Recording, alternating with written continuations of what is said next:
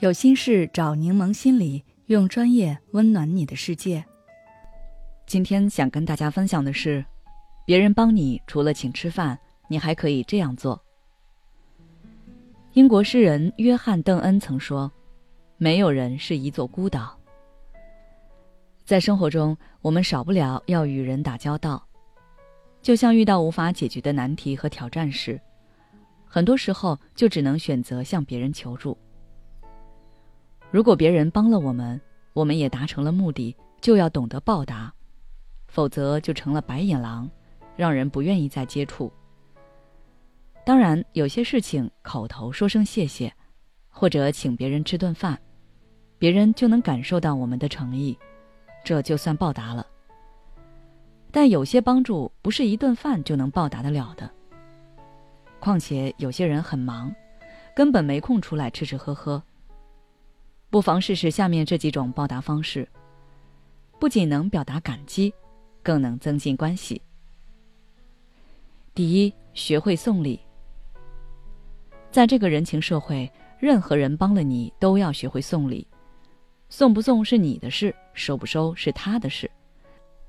但不能因为觉得他不会收，你就不送了，这里面有天壤之别。你送能让他看到你的诚意。觉得自己帮对了人，认为你是一个知恩图报的人，下次可能会继续帮你。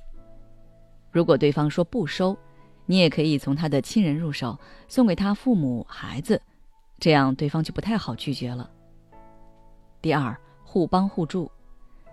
都说滴水之恩，涌泉相报，别人帮了你，你也可以找机会帮对方。也许对你有恩的人现在风生水起。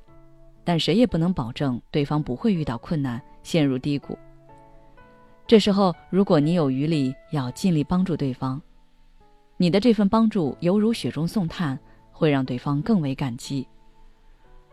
人与人之间的关系，就是在互帮互助、彼此成全中慢慢滋养的。第三，提升自己的能力。别人在你求助后乐意帮助你，是看你这个人还不错。值得帮，所以你除了表达感谢以外，还要对得起对方的看重和期待。多学习，尽快提升自己，做出点成绩出来，让对方看到，让他觉得他对你的帮助是有价值的，你也很看重对方的帮助。比如，你初到公司什么也不会，你的主管亲自带你谈客户，耐心教你，你也很争气，业绩直接翻倍了。这样的结果是你主管更愿意看到的。第四，投其所好。不少人知道接受了别人的帮助要懂得送礼，但同样是送礼，有的人能送到对方心坎里，让对方欣喜不已；有的人却送的对方毫不感冒，甚至引起反感。区别就在于你送的礼有没有满足对方的需求。比如，帮你的人是周杰伦的歌迷。你送给他一张周杰伦的演唱会门票，他自然感动不已。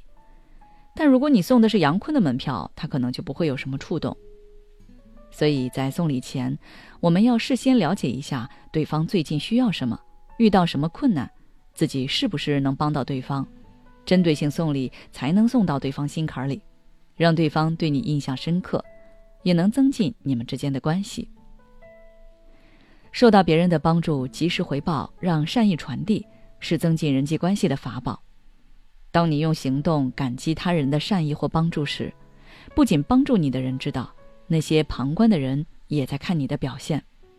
你会发现，无形中自己在周围人中的好感度变得越来越高，更多的人愿意来接近你，这其中可能也不乏贵人。这就是人际关系中的正向循环。当然，生活中你肯定不是每次求助都会得到积极的回应。有人愿意帮助你，也会有人拒绝你，这是很正常的。就像有人喜欢你，也会有人讨厌你。当你允许别人讨厌你、拒绝你，你才能获得自由，获得轻松自在。如果现在的你很难做到坦然的面对别人的拒绝，可以参与我们的读书会活动。每周老师都会直播分享，还会带你练习改变。